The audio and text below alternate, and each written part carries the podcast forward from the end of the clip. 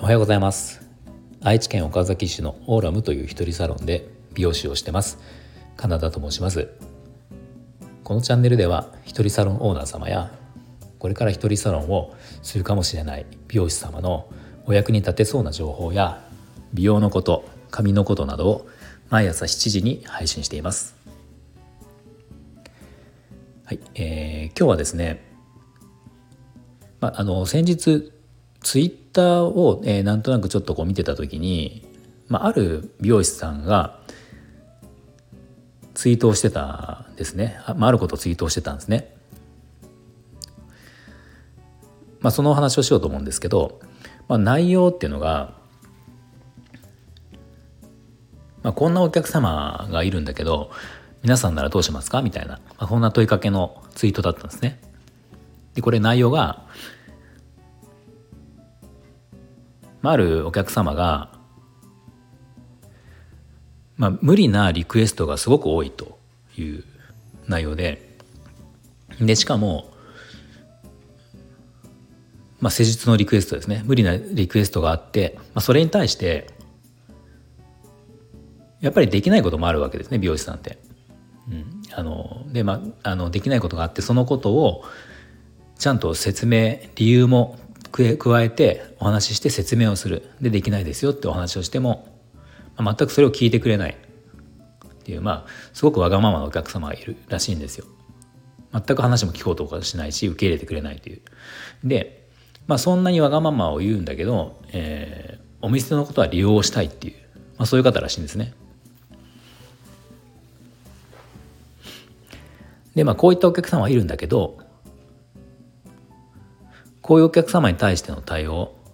は皆さんならどうしますかっていう、まあ、そんな問いかけのツイートがあったんですよ。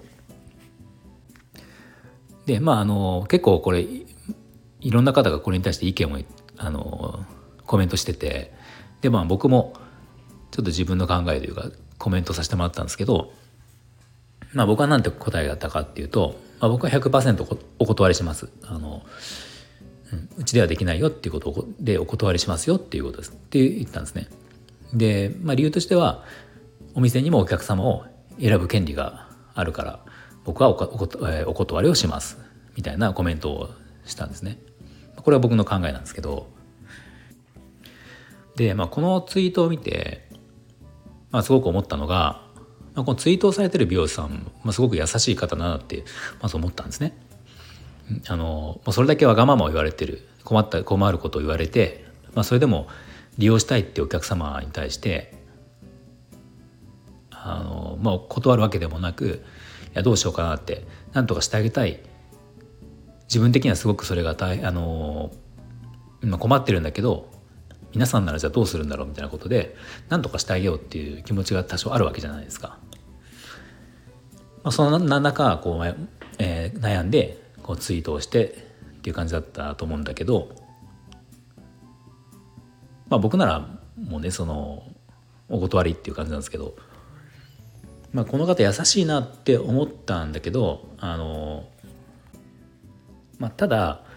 その、まあ、仮に、まあ、この方が最終的にこの美容師さんがそのお客様をどうしたかまでわからないんですけどそのわがままをお客様がわがままを言っても何とかしてくれそうっていういうふうに思われてるのってあんまりいいことじゃないのかなって僕は思うんですよね。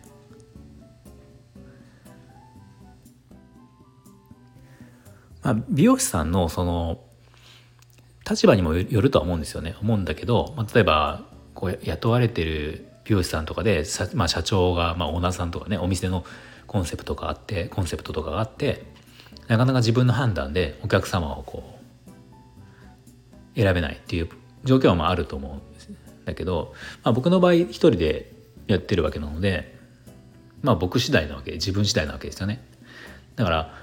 まあそんなね簡単に感情だけでこの人嫌いだから断るとかっていうのは全くもちろんないないんだけどあの、まあ、こうさっきのツイッターの話みたいに、まあ、明らかにわがままお客様のわがままわがまま。だから無理な要求に対していやそれはできうちではできませんっていうことに対して、まあ、それでも何とかしろみたいなこと。まあそれだけ文句を言う割に文句というかわがままを言う割にお店は利用させてくれっていう、まあ、これはねそのどう考えたってこのお客様ってその美容師さんそのお店にとって来ない来てほしくないお客さんですよね。うん、来てくれて、まあ、その時の売り上げには多少私になるかもしれないけど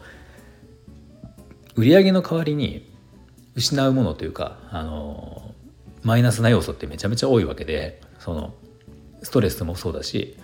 例えばそこで余分に時間がかかってしまうんだったら、まあ、他のお客様に迷惑になるとかまあよくあるのがこの人ちょっと難しいお客様だから時間を余分に取っておこうみたいなことって昔僕もあったんですね。でもこれって、まあ、難しいお客様だからあの余分に時間も取るけど余分にお金も取れるんだったらまだしもお金は変わら金額は変わらないのに余分に時間を取っておくって、まあ、これってすごくおかしなことでまあ遅刻とかでもありますよね遅刻がちなお客様が予約入ってる時にこの人は遅刻しがちだから余分に時間を取っておこうってこれも僕は違うと思うんですよね。うん、まあそうそういうことっていろいろあってだからやっぱりうちはこうだよってそのこれはできないよこれはできますよみたいな。だからこれそれに納得ができない人はうちに来なくていいですよとか、うん、これに共感してくれる人は是非来てくださいとか、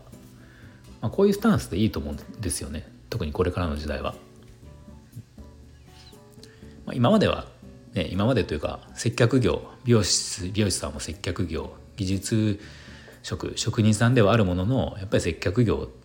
にもなるので、うん、今まで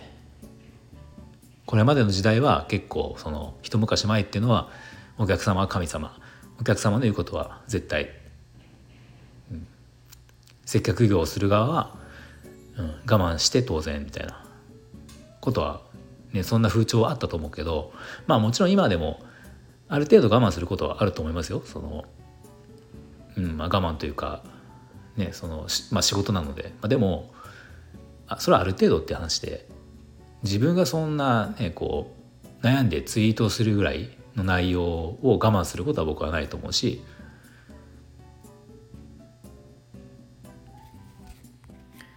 やっぱり、まあ、このあの先ほどのツイートツイッターでのその美容師さんの話っていうのは、まあ、明らかにクレーマーなわけじゃないですか簡単に言えば。僕はクレクレーマーに対しての扱いっていうのはやっぱもっと厳しくしなきゃいけないなって思うんですよね。これなんかそのそれぞれのお店での話なんだけどやっぱりその最終的にはこれって美容師業界の話にもなるしもっと言えば日本全体のその接客業とかの話にもなると思うんだけど、まあ、極端な話じゃあ日本全体でもうすごくクレームを言ったってどうせ通らないっていう風潮があれば言う人なんていないはずなんだけど減ると思うんだけどやっぱり日本ってまだまだこうお客様の方が立場が強い強いというかお客様に対してあの、まあ、まともなお客様に対してはあれなんだけどそのむちゃくちゃなこと言うそのクレーマー体質のお客様に対してやっぱりそのお店側っていうのがかなり優しいというか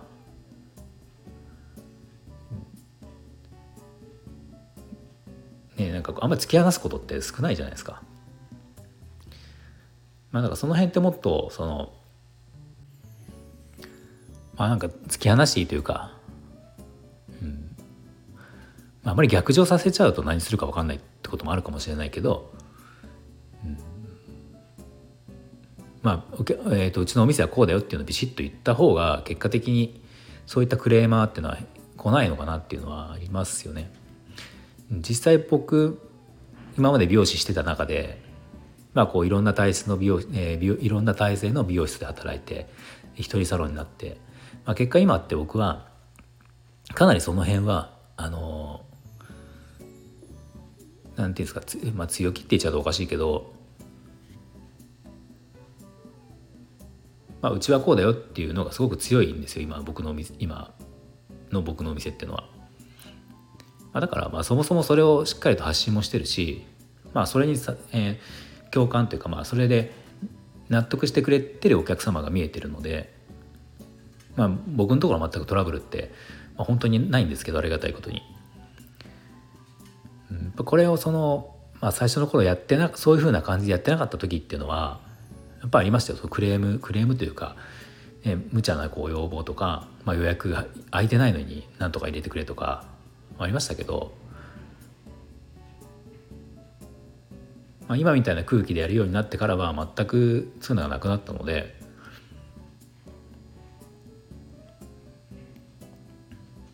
お客様も美容室を選ぶし美容室お店もお客様を選ぶ美容師さんもお客様を選ぶっていうので僕はいいんじゃないかなとすごく思ったので、まあ、今回こんなお話をしてみました。はい、今日の内容が参考になりましたらいいねボタンフォローをぜひお願いします。はい、今日も最後まで聞いていただきありがとうございました。